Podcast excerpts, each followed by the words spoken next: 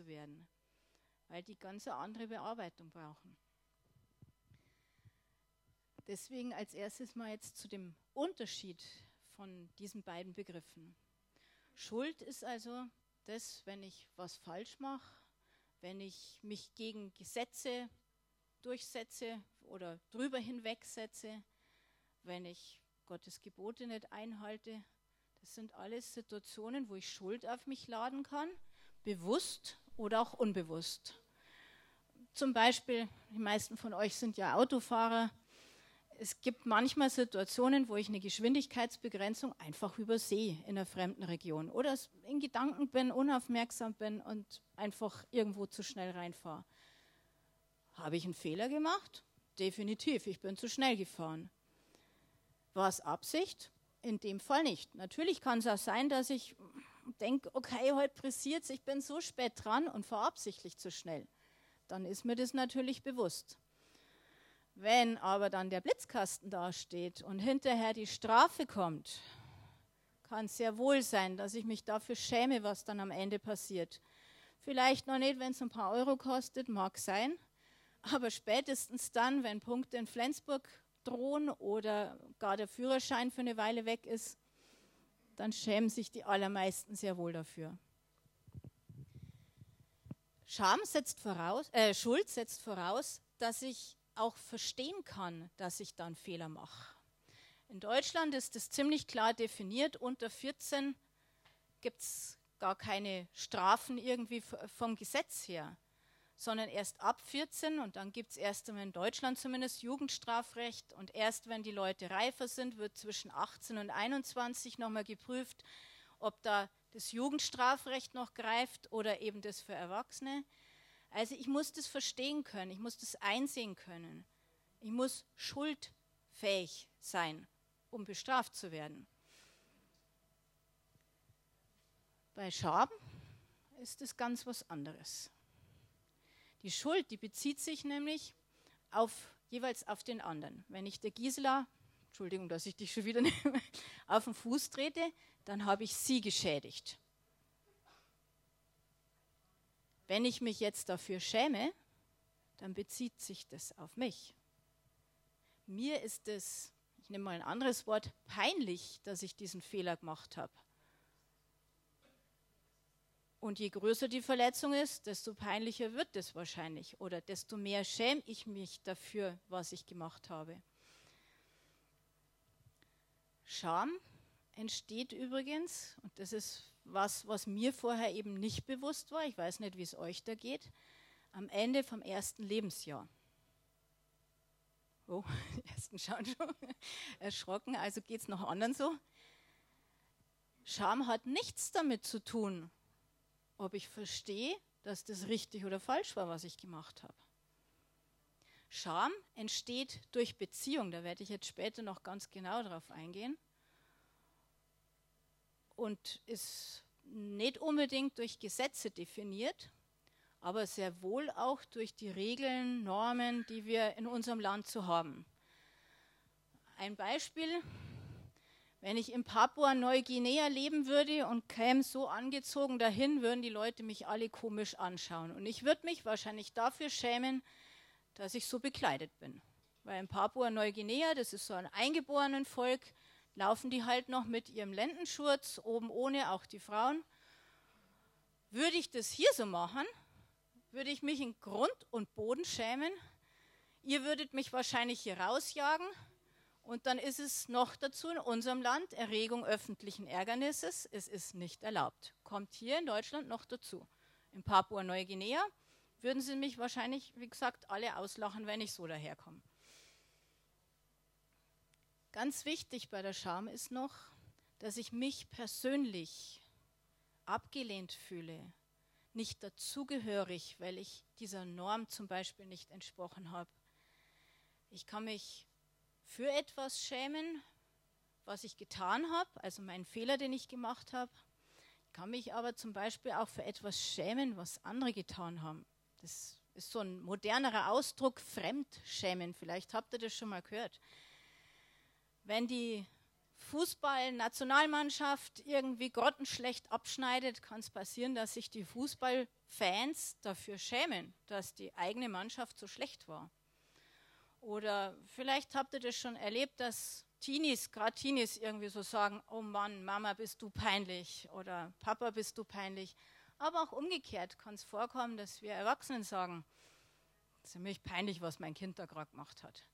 Also da geht es gar nicht um eine Handlung, die ich getan habe, aber trotzdem kann es sein, dass ich mich dafür schäme. Scham und Schuld sind im Übrigen auch Themen, die in der Bibel vorkommen. Und zwar ziemlich von Anfang an. Jeder von euch kennt, glaube ich, die Geschichte von Adam und Eva mit dem Apfel. Gott hat eine klare Regel vorgegeben. Da von diesem Apfel, von diesem Baum wird nicht gegessen. Tja, und dann haben sie sich gegen Gott aufgelehnt, waren in Rebellion, haben dieses Gebot gebrochen.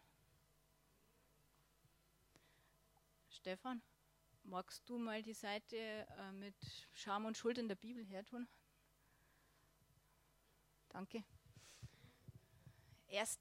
Mose 3 findet ihr das beschrieben, die Geschichte. Und das Interessante ist, nachdem sie diesen Fehler gemacht haben, diese Sünde begangen haben, kommt was ganz Krasses. Sie entdecken, dass sie nackt sind.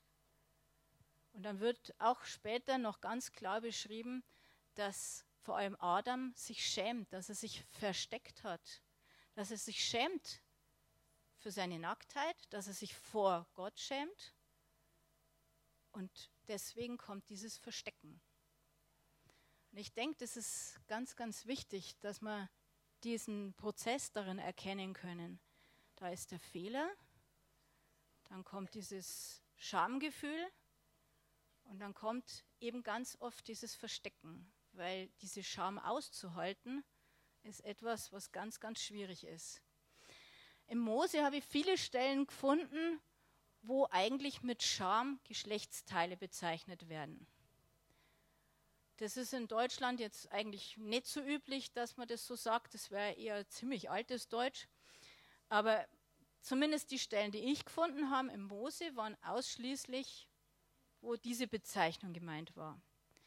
Wenn man weiter hinten schaut, zum Beispiel in den Psalmen und im Neuen Testament, da steht Scham oft gleichwertig mit Schande, Schmach oder Demütigung. Schuld ist auch in der Bibel ziemlich klar definiert. Ihr kennt alle die zehn Gebote und jede Menge Gesetze, die da gerade im Alten Testament auch schon genannt werden. Aber Scham ist eben immer von unserem Kontext auch abhängig. Also von dem Land, in dem wir leben, von der jeweiligen Zeit, in der wir leben. Ihr wisst bestimmt, dass das zurzeit modern ist, mit diesen aufgeschlitzten Hosen rumzulaufen. Wäre ich als Kind, Teenie mit 16, 17 Jahren so dahergekommen, hätten die mich in der Schule ausgelacht und gesagt, Mai, bist du asozial, wo kommst denn du her? Jetzt ist es modern, jetzt schämt sich keiner dafür. Also vielleicht ich, weil ich einfach aus dem Alter schon raus bin. Aber es würde, glaube ich, auch keinen stören, wenn jemand in meinem Alter mit so einer Hose rumläuft. Es ist einfach jetzt normal. Kein Grund mehr, sich zu schämen. Ist jetzt Scham dann eigentlich durch die Bank nur was Negatives?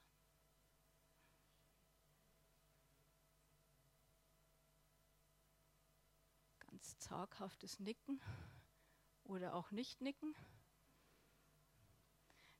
tatsächlich macht es auch Sinn, dass wir uns für manche Dinge schämen. Es macht Sinn. Und wenn man ans krasse Gegenteil denkt, Schamlosigkeit, ist es etwas, das nicht erstrebenswert ist. Das wollen wir nicht. Und zwischen Schamlosigkeit auf dieser einen Seite und sich schämen in einer, sagen wir mal, ungesunden Art und Weise ist ein Riesenspektrum. Ja, es ist gut, wenn man sich einer Gruppe anpasst. Dazu nutzt manchmal tatsächlich Scham. Es ist gut, wenn ich mich zugehörig fühle. Es ist gut, wenn ich den Normen einfach entsprechen möchte. dazu treibt mich oft genug Scham an. Zum Beispiel, wenn mir das peinlich wäre, ohne Führerschein zu sein. Scham ist gerade bei kleinen Kindern auch sehr wichtig, um vor Gefahren zu schützen. Das wird jetzt später noch genauer hören, warum das so ist. Das erkläre ich euch noch. Und Schamlosigkeit habe ich gerade schon ein Beispiel gebracht. Wenn ich jetzt also wie in Papua-Neuguinea rumlaufen würde, ist es hier in Deutschland Erregung öffentlichen Ärgernisses, wird hier als schamlos gesehen. Folglich kann es blöde Konsequenzen haben. Also macht es durchaus Sinn, dass man ein gutes, gesundes Schamgefühl sehr wohl auch hat. Bei der Vorbereitung habe ich mich auch mit den Definitionen von Scham ein bisschen beschäftigt, mal rumgegoogelt und habe entdeckt, zum Beispiel diesen Satz. Scham ist ein Gefühl, das einem die Angst vermittelt, sich lächerlich zu machen oder jemand anderen zu enttäuschen oder zu beschämen. Und noch viel spannender fand ich eine Definition von der Theologin, die heißt Ulrike Wagner-Rau. Scham ist ein Augengefühl, das mit dem Blick entsteht, den man auf sich ruhen fühlt. Ich glaube, das trifft es echt irgendwie besonders gut. Scham hat damit zu tun, dass ich von anderen gesehen werde. Adam hat sich versteckt weil er Angst hatte, dass Gott ihn sieht. Und uns geht es auch oft so, dass wir uns eigentlich verstecken wollen vor unserer Scham oder davor, dass andere entdecken, dass wir uns schämen. Und dieses, dieses Gefühl, jemand anders durchschaut mich jetzt, der sieht meinen Fehler, das ist ja wirklich furchtbar unangenehm. Das kann uns richtig nervös machen. Noch besser kommt man, glaube ich, dem auf die Spur, wenn man schaut, was gibt es für ähnliche Begriffe. Zum Beispiel Unsicherheit, Peinlichkeit, Gehemmtheit, Scheu oder auch dieses Ich geniere mich. Dann kann es aber auch positive Aspekte geben. Zum Beispiel, dass jemand bescheiden und respektvoll ist. Das ist ja eigentlich ein positiver Aspekt dieser ganzen Sache wieder. Und was ist die gegensätzliche Bedeutung von Scham? Würde, Ehre, Achtung, gesundes Maß an Stolz. Und es hat auch mit Anerkennung zu tun, mich anerkannt fühlen. Tja, jetzt müssen wir mal sammeln, woran merkt man eigentlich, dass man sich schämt? Was sind die typischen Schamreaktionen? Rot werden, genau. Kennt noch jemand was anderes, wenn es vielleicht krasser wird? Sich verstecken, genau, wie Adam. Kennt ihr das da? Also mindestens den Blick abwenden und oft wirklich im Boden schauen. Und oft genug wünscht man sich tatsächlich, das ist so, so wirklich aufdringliches Gefühl dann sogar, ich würde am liebsten in Grund und Boden versinken. Das übrigens ist etwas, das in der Bibel genau so benannt wird. Im Psalm 97,7 heißt es, alle, die Götzenbilder verehren und mit ihren Götzen prahlen, müssen im Erdboden versinken vor Scham. Also nichts, was irgendwie mit einer Entwicklung unserer Psyche in der heutigen Zeit zu tun hat, sondern etwas, das bereits in den Psalmen und vielleicht sogar noch früher, keine Ahnung, beschrieben wird. Hier ist noch was ganz Spannendes aufgefallen. Ich interessiere mich ja einmal so ein bisschen über die Prozesse, die in unserem Gehirn so stattfinden. Und da hat man festgestellt, dass in unserem Schmerzzentrum, so wird es offiziell genannt eigentlich in der Literatur, wenn wir uns schämen, genau die gleiche Hirnregion anspringt. Übrigens auch dann, wenn wir Zurückweisung erfahren. Es ist immer genau die gleiche Hirnregion. Es gibt sogenannte Hirnscans, wo man die Leute mit sowas konfrontiert. Die wissen das auch, haben vorher gesagt, ja, ich möchte an so einer Studie teilnehmen. Und dann liegen die in, in so einem Spezialapparat, irgendwie noch, noch spezieller wie ein MRT. Und dann kann man genau sehen, wenn man jetzt was Bestimmtes zu denen sagt oder Bilder zeigt, was passiert jetzt da. Und dann sollen die sich zum Beispiel eine Situation vorstellen, wo man sich schämt. Und das ist genau unser Schmerzzentrum.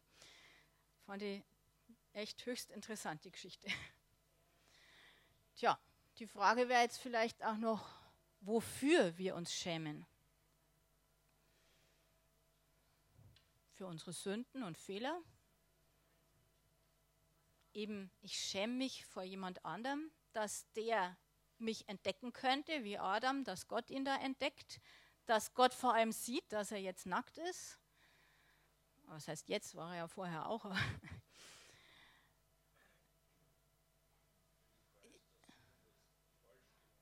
genau, wenn ich weiß, dass ich was falsch gemacht habe und Angst habe, die anderen entdecken jetzt meine Fehler.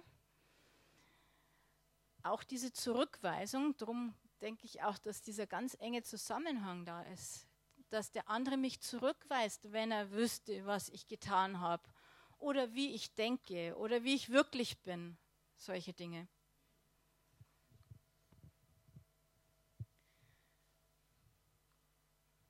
Als nächstes habe ich mich mit der Frage auseinandergesetzt, ob Schuld und Scham automatisch Sünden sind.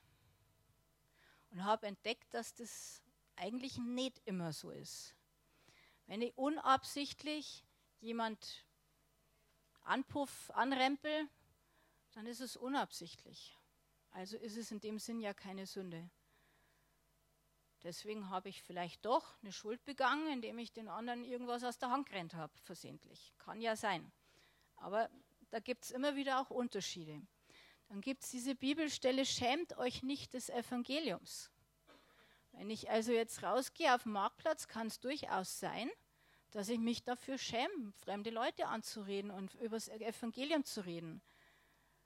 Aber erlaubt ist das in Deutschland. Es ist keine Sünde. Natürlich nicht. Aber es kann trotzdem sein, dass ich mich da schäme.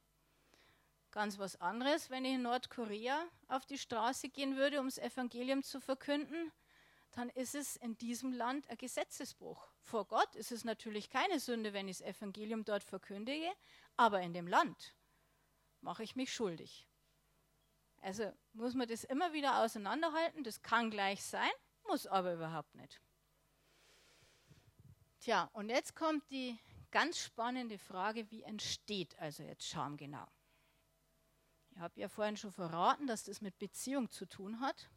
Und deswegen nehme ich euch jetzt auf eine kleine Reise mit zurück in euer erstes Lebensjahr. Ich hoffe, ihr könnt euch alle noch gut erinnern. okay. Na gut, darum erzähle ich euch ein bisschen was. Im ersten Lebensjahr ist die Hauptbezugsperson, und ich mache es jetzt einfach, ich sage einfach Mama, weil das in Deutschland halt meistens die Mama ist, aber das ist wurscht, wenn es die Oma, die Tante, die Pflegemutter oder die Adoptivmutter oder sonst wer ist, spielt alles keine Rolle. Die Hauptbezugsperson, die kommentiert alles, was ihr kleines Baby macht.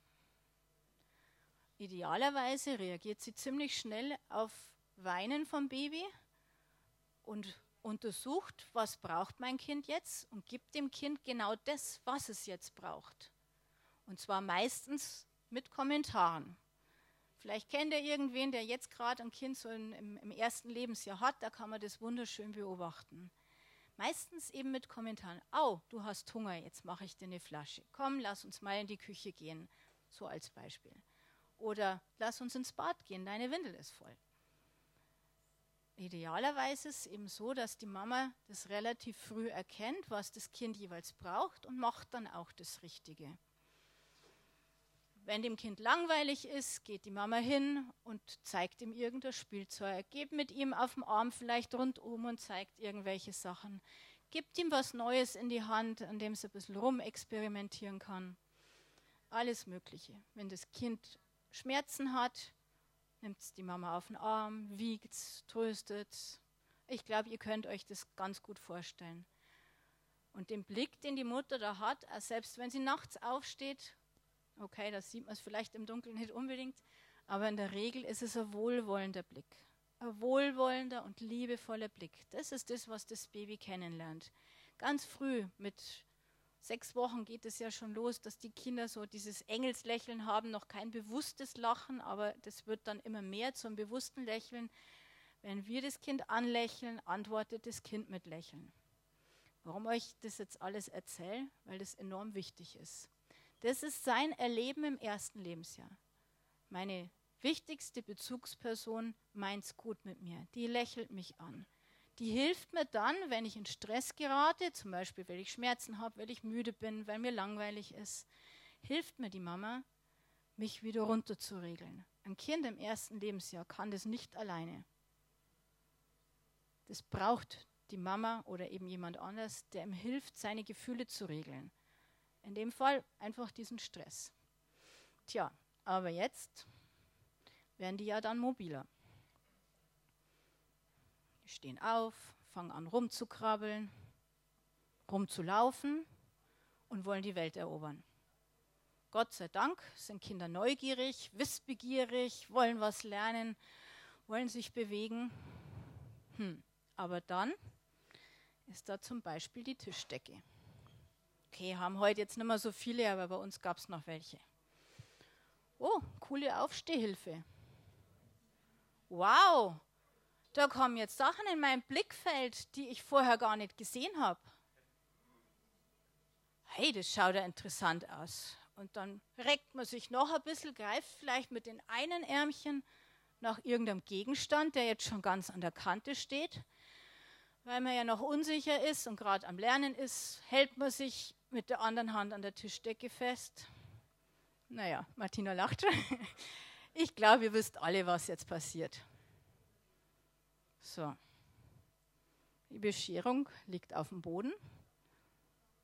Bescherung in unseren Augen. Aber was denkt sich eigentlich jetzt in dem Moment ein kleines Kind? In dem Alter. Versucht es euch doch mal reinzudenken. Das denkt sich überhaupt nichts Schlechtes das findet es spannend. Das nimmt vielleicht die Marmelade, die da offen, das Schälchen, das jetzt da auf den Boden gefallen ist, und malt auf dem weißen Teppichboden irgendwelche Spuren. Klar, probiert es vielleicht das eine oder andere auch, weil das schmeckt ja gut und Kinder stecken sowieso in dem Alter alles in den Mund. Tja, also aus der Sicht des Kindes ganz normal. Ganz normale Reaktion. Vielleicht nimmt es irgendwas und haut es noch auf den Boden, weil Kinder hauen ja gerne irgendwelche Sachen zusammen. Und ups, spätestens jetzt gibt es dann die Scherben, wenn nicht vorher schon. Und dann kommt die Mama aus dem Nachbarraum gerannt. Hm. Teilt die die Freude von ihrem Kind jetzt gerade?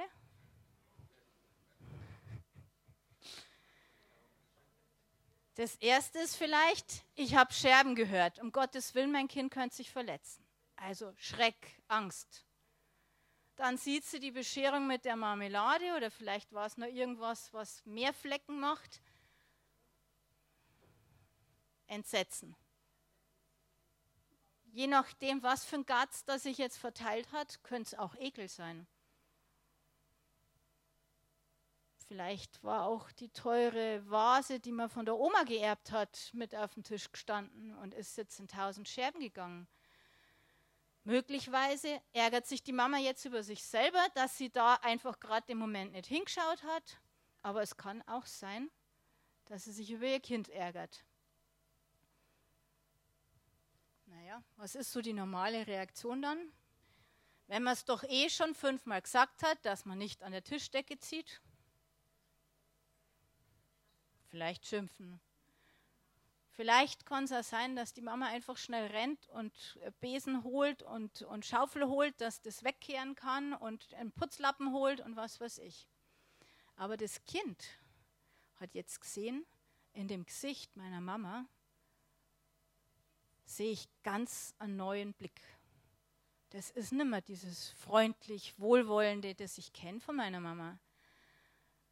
Das ist eben, je nachdem, wie die Mama halt jetzt reagiert, das ist plötzlich Wut, das ist Entsetzen, das ist ein Aufschrei, das ist auf jeden Fall Aufregung von Seiten der Mutter, die das Kind logischerweise so noch nicht kennt in dem Alter und nicht verstehen kann. Und jetzt passiert etwas, das eben Scham bezeichnet wird. Das Kind bricht so emotional in sich zusammen, erst einmal in dem Moment. Und jetzt kommt der Punkt, warum das auch wichtig ist, dass es das gibt. Weil wenn mein Kind nämlich da hinten an die Treppe hinrennt und ich schreie Stopp und komme in dieses Entsetzen oder in dieses, diese Angst, oh Gott, mein Kind könnte jetzt da runterfallen, dann ist es wichtig, dass mein Kind wirklich kurzfristig in sich erstarrt und stehen bleibt und ich die Chance habe, dahin zu hechten. So sollte das idealerweise sein. Aber da das Kind gefühlsmäßig in ein Riesenloch fällt in dem Moment, ist es ganz, ganz wichtig, wie ich hinterher damit umgehe. Also diesen Moment braucht es tatsächlich. Aber dann ist wichtig, dass ich wieder Kontakt zu meinem Kind aufnehme dass ich es auf den Arm nehme, dass ich es tröste, dass ich wieder einfach verbalisiere oder also ausspreche, was ich tue. Komm, jetzt hol mal einen Putzlappen und wischen das wieder weg. Oder hängen das wieder auf. Und die Vase kann man vielleicht kleben. Und was weiß ich irgendwie. Könnt ihr euch da selber ausmalen. Auf jeden Fall ist für das Kind danach, wenn das funktioniert, die Welt wieder in Ordnung. Aber klar könnt ihr euch alle Situationen vorstellen, wo es aus irgendwelchen Gründen auch immer gerade nicht so funktioniert.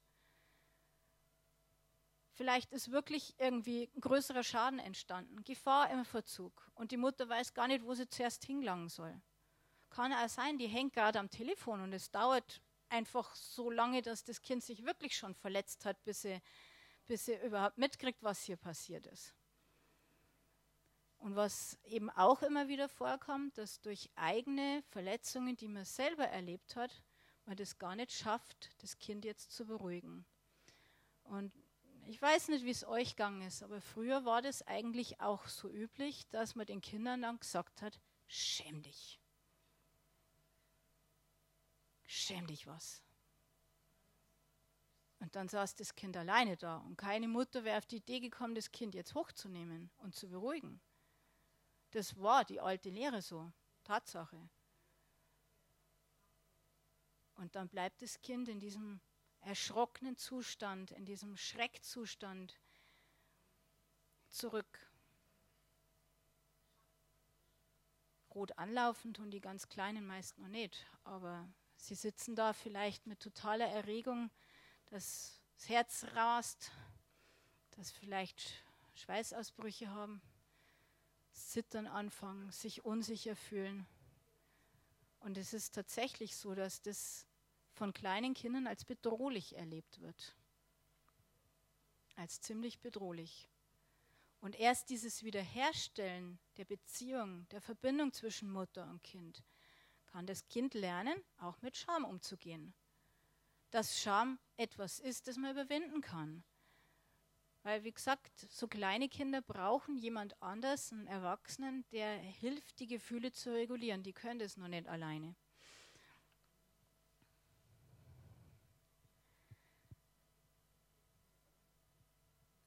Ganz entscheidend ist, haben Forscher festgestellt, ich kann euch nicht genauer erklären, warum es so ist, dass tatsächlich Körperkontakt stattfindet, um diese Beziehung wiederherzustellen. Also beruhigend auf das Kind einreden, ist auch schon mal gut. Aber Körperkontakt ist aus welchen Gründen auch immer einfach noch ganz wichtig, irgendwie um dem Kind wirklich zu zeigen, hey, die Welt ist wieder in Ordnung. Und dann kann sie das Kind auch vollständig beruhigen, kann wirklich in sein Spiel wieder zurückfinden, alles Mögliche anfangen, was vorher interessant war oder jetzt neu interessant wird. Es entwickelt ein gutes Selbstbewusstsein. Auch das ist wichtig, weil es nämlich entdeckt, ich habe Einfluss auf die Welt. Und selbst wenn ich Fehler mache, dann kann man das wieder in Ordnung bringen. Das bleibt nicht für immer so. Aber wenn aus welchen Gründen auch immer die Mama gar nicht erkennen kann, was das Kind braucht in diesem Moment, dann bleibt das Kind, wie gesagt, in dieser Aufregung zurück, bleibt in dieser Erregung stecken, entwickelt sogenannte Stressintoleranz, kann also nicht viel Stress da backen, ist von Kleinigkeiten schnell aus der Bahn zu werfen. So sich selber regulieren ist oft genug nicht gut möglich oder auch gar nicht möglich unter Umständen. Das passiert nicht, wenn man einmal nicht reagiert. Und bestimmt auch noch nicht, wenn man als Mutter fünfmal irgendwie falsch reagiert hat. Aber wenn das zum Beispiel aufgrund eigener Krankheit oder weil man es falsch gelernt hat, falsche Erziehungsbücher gelesen hat, kann es tatsächlich so sein, dass das sich aufs Kind sehr, sehr negativ auswirkt. In der Fachsprache redet man dann von einer unsicheren Bindung. Ups, was ist das für ein O da unten? Ich sage einfach für, für euch, einfach um das, ich möchte es jetzt nicht lang definieren und erklären, was das ist, einfach eine gute Beziehung. Die einen haben eine gute Beziehung zur Mama, die für ihr Leben einfach ganz viele Schutzfaktoren bietet, und die anderen haben eine schlechte Beziehung.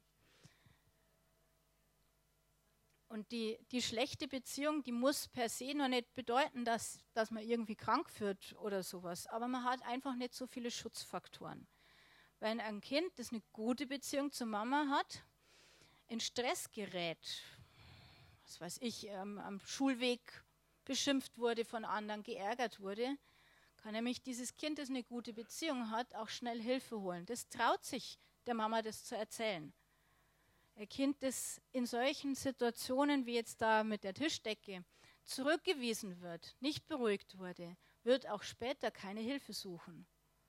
Weder als Schulkind noch als Erwachsener.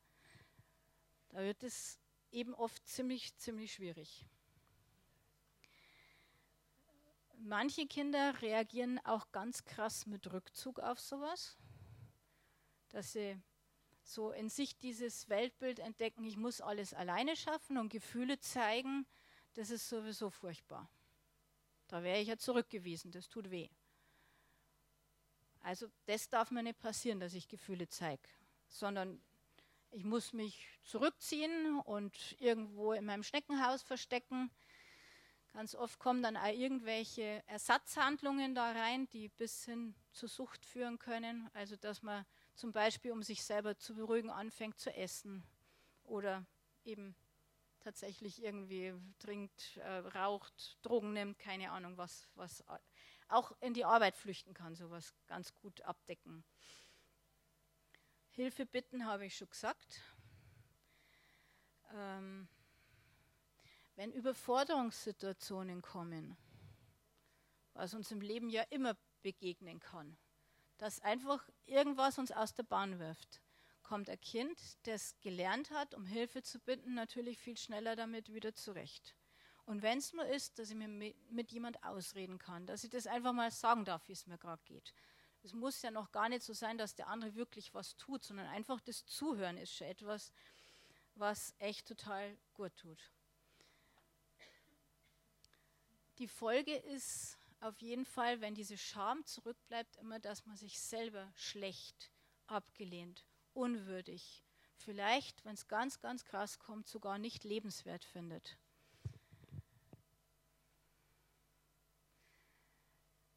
Dann gibt es noch eine andere Reaktionsmöglichkeit, nämlich mit Aggressionen zu reagieren.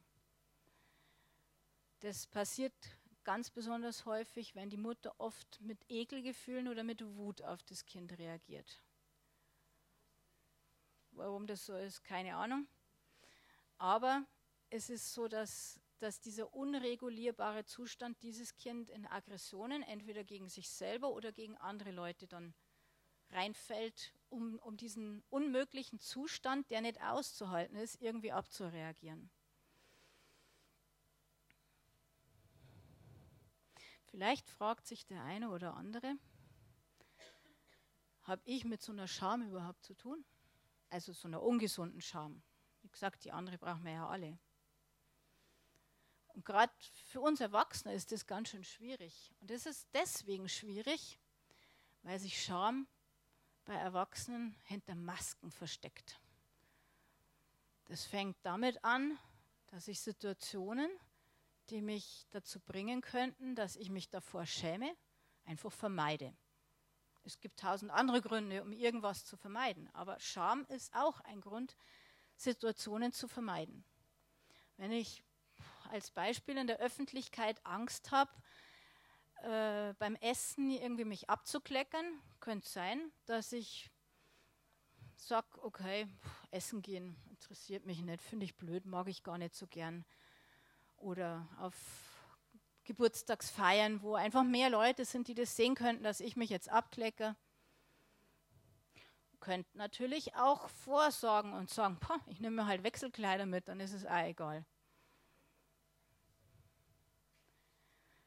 Ganz oft ist es so, dass wir hingehen und sagen, ah, mein Feiern, das ist ja echt fad, das ist ja langweilig, da will ich ja gar nicht hin. Oder wir überspielen das. das ist die neue Mode irgendwie, hier die roten Tupfen vom Ketchup oder wie auch immer. Dass wir, dass wir es ins Lustige einfach reinziehen, um, um dieses Gefühl nicht wahrzunehmen. Auch wir Erwachsenen machen das ganz gerne, dass wir aggressiv werden aber nicht so öffentlich. Irgendwie, dass ich jetzt hingehe und ernst eine reinhaue, bloß weil ich mich schäme. Nein, nein.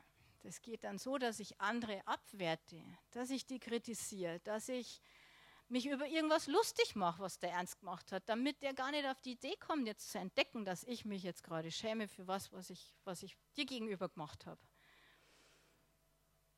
Und da wird es da wird's richtig knifflig, da dahinter zu kommen, weil wir von klein auf, also wirklich vom, vom Ende des ersten Lebensjahres weg, solche Schutzmechanismen lernen.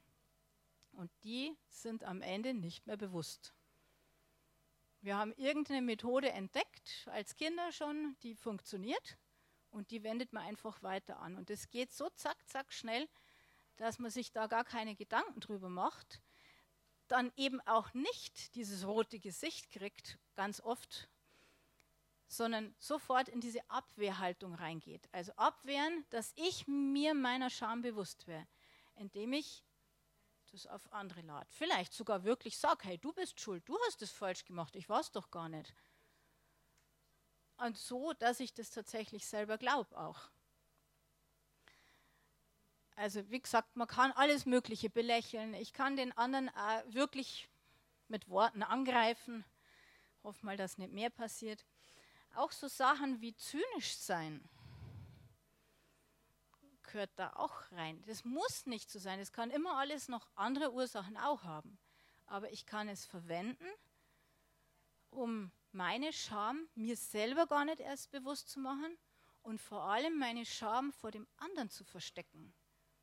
So wie Adam sich vor Gott versteckt hat und meinte, das hilft jetzt, wenn er sich da hinterm Baum verschanzt, dass Gott ihn da jetzt nicht sehen könnte was auch immer wieder vorkommt, dass man, um das eigene zu verstecken, ganz bewusst oder unbewusst hingeht, andere zu beschämen. Also das irgendwie so hinzudrehen, dass der andere sich jetzt schämen soll. Also was weiß ich, wenn irgendwas gemeinsam passiert ist, dass man den Anteil vom anderen krass nach vorne bringt irgendwo. Auf jeden Fall ist diese Scham, dieses Gefühl trotzdem da. Auch die Schuldgefühle könnten, je nachdem, was halt jetzt für eine Situation war, da sein. Und jetzt stellt euch mal eine heiße Kartoffel vor. Wenn ich dir die zuwirf, Gisela, was machst du mit der Kartoffel? Richtig schön heiß. Wenn ich sie dir zuwerfe, was sagst du? Zurückschmeißen. Oder weiterschmeißen zum nächsten. Fallen lassen wäre natürlich auch eine Möglichkeit, ja.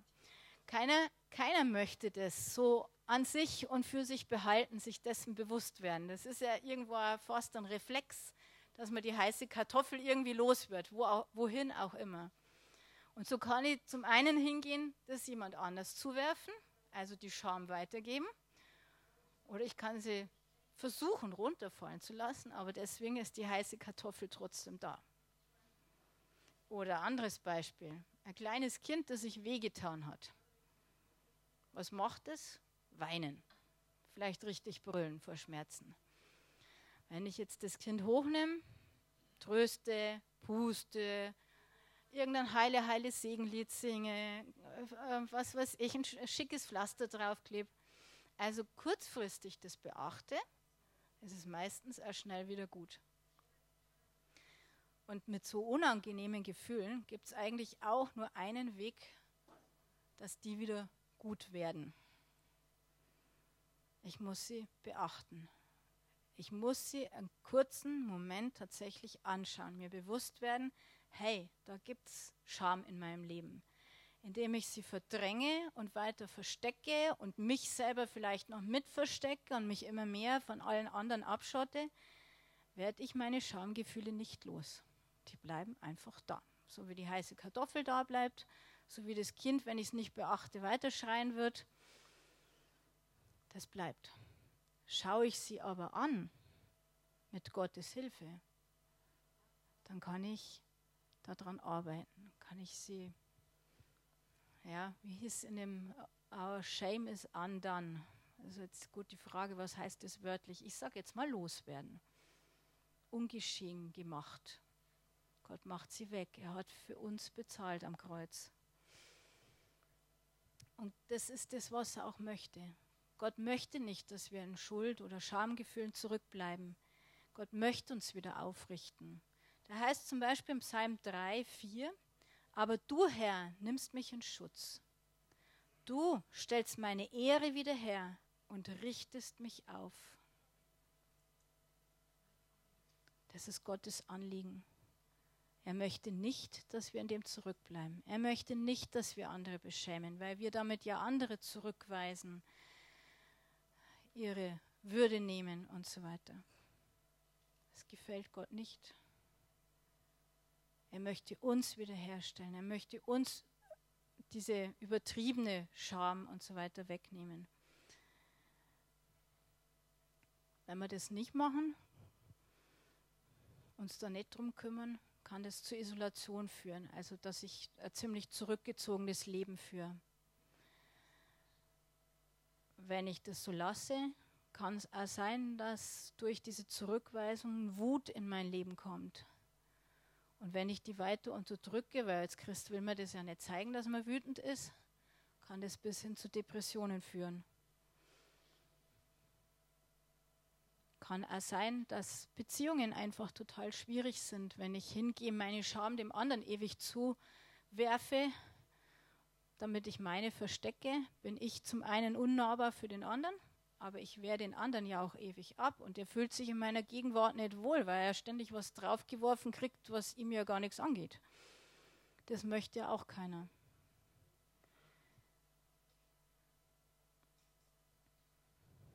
Darum möchte ich euch einladen, jetzt kurz einfach eure Augen zu schließen und Gott, Vater, mal fragen, gibt es in meinem Leben ungesunde Schuldgefühle oder Schamgefühle.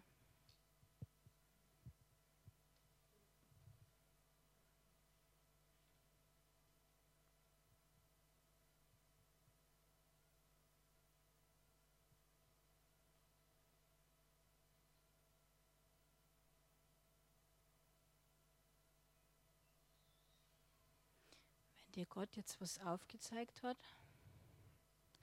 dann kannst du weiterfragen, Gott Vater, durch welche Situation sind diese Scham- oder Schuldgefühle in mein Leben gekommen?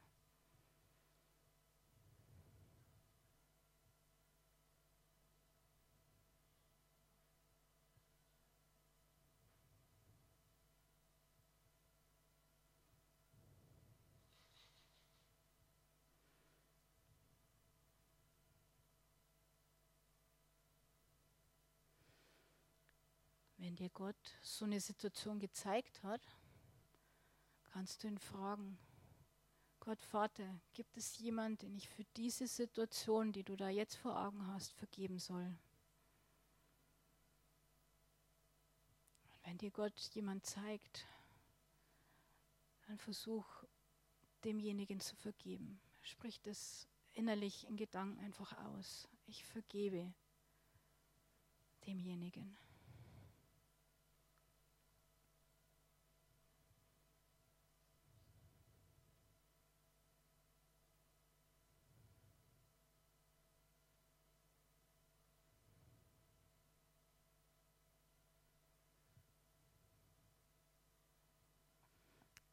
Ich möchte diejenigen, die jetzt da von Gott eine Antwort gehört haben, bitten, Gott noch weiter zu fragen.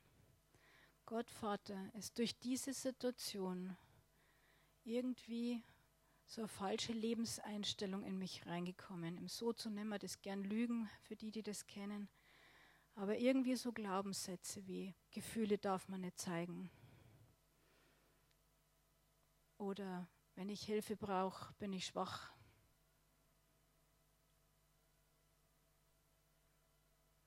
Vielleicht zeigt Gott Vater dir deinen ganz persönlichen falschen Satz auf, an dem du bis jetzt festgehalten hast, unbewusst.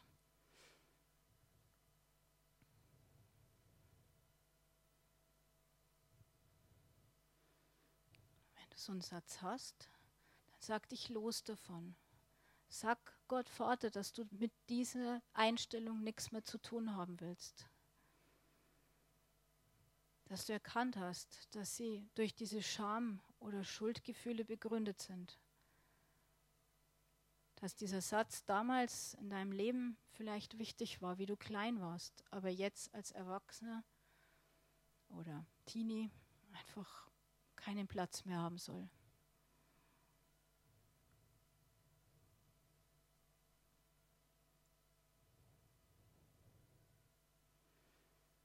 Und im Wort steht ja, Gott richtet uns wieder auf. Er möchte uns ausrichten.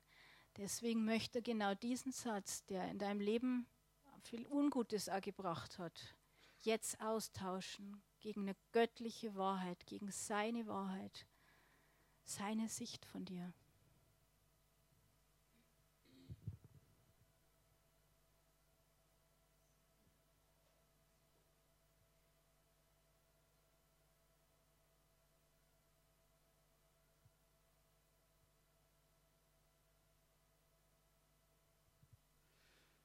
Diese Wahrheit, die Gott dir vielleicht gezeigt hat, ist wie ein kleines Pflänzchen. Das muss gehegt und gepflegt und gegossen und gedüngt werden. Und so ist es mit der Wahrheit, die Gott dir gezeigt hat, auf jeden Fall auch. Möchte ich einladen, das zu tun, einfach die nächsten Tage, Wochen, diese Wahrheit, die Gott dir aufgezeigt hat, dir immer wieder bewusst zu machen, das weiter auszumalen, eben zu düngen, zu pflegen, jemand zu erzählen, wenn das ein Punkt ist, wo du dich traust, es zu erzählen.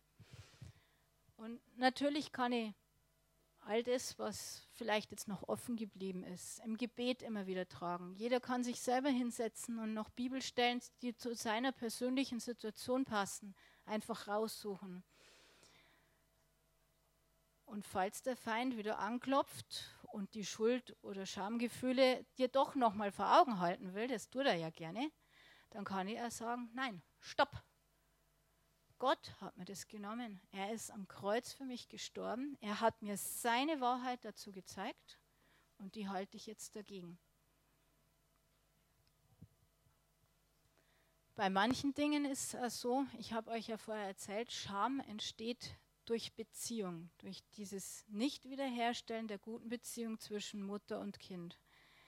Und darum ist manchmal auch so, oder wahrscheinlich häufiger sogar so, dass wenn es da Punkte gibt, für die ich mich sehr schäme, die auch Heilung brauchen in der Begegnung mit einer anderen Person. Das muss nicht die Mama sein.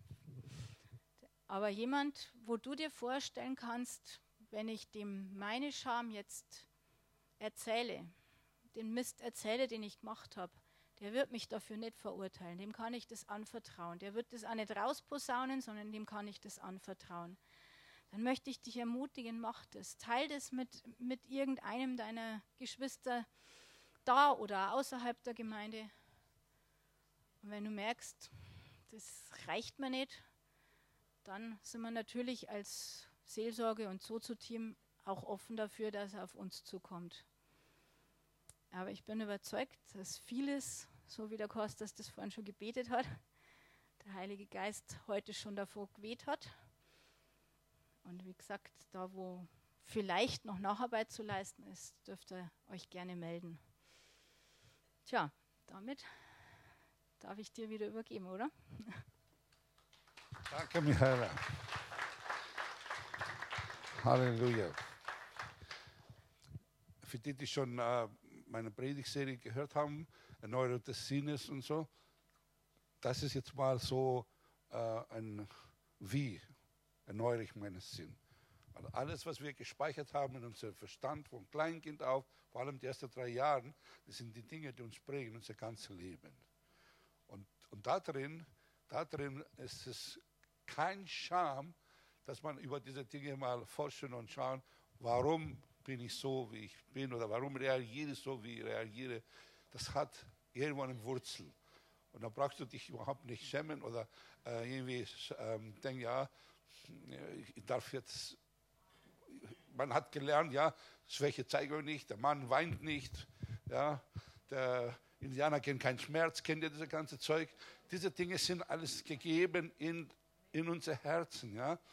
Und, ähm, und das macht uns nicht stark, wenn wir nicht darüber reden oder schauen, dass wir das loskriegen, sondern es macht uns schwach. Stark werden wir, wenn wir die Wahrheit erkennen die Wahrheit macht uns frei und wir werden stark werden. Und das ist etwas, was auch ich persönlich nach so langen Jahren als gläubiger Mann jetzt mal und als Pastor hier immer wieder entdecke, ich muss schauen, warum reagiere ich so, wo kommt das her? Das ist nicht die andere Schuld. Es geht nicht um Schuld für, für andere. Ja? Oder die Eltern jetzt oder die Mama oder der Papa Schuld zu machen. Ich meine, die meisten sind vielleicht verstorben, äh, aber auch wenn die da sind, es geht nicht um die Schuld den anderen zu geben, sondern es geht darum, wir erneuern unseren Sinn als Kinder Gottes und wir kommen zu unserem Vater im Himmel, der anders uns behandelt als der beste Papa, die beste Mama in dieser Welt. Wenn unsere Eltern oder wir als Eltern alles richtig machen könnten, bräuchten wir Jesus nicht. Okay? Deswegen ist es kein Scham, Leute, einfach mal darüber zu reden. Und auch, wir brauchen nicht jemanden zu verurteilen, weil es falsch gemacht hat. Wir sind jetzt Kinder Gottes, falls wir Jesus in unser Herzen aufgenommen haben. Und da drin, in dieser Familie Gottes, können wir wirklich Heilung empfangen. Jesus hat er nicht die Starken gerufen, sondern sagt, komm her zu mir alle, der mühselig und beladen seid, der ich will euch erquicken. Er ist nicht gekommen für die Gesunden, sondern für die Kranken. Amen. Er ist nicht gekommen für die, die das alles wissen, sondern für die, die es nicht wissen. Halleluja. Der Heilige Geist ist da.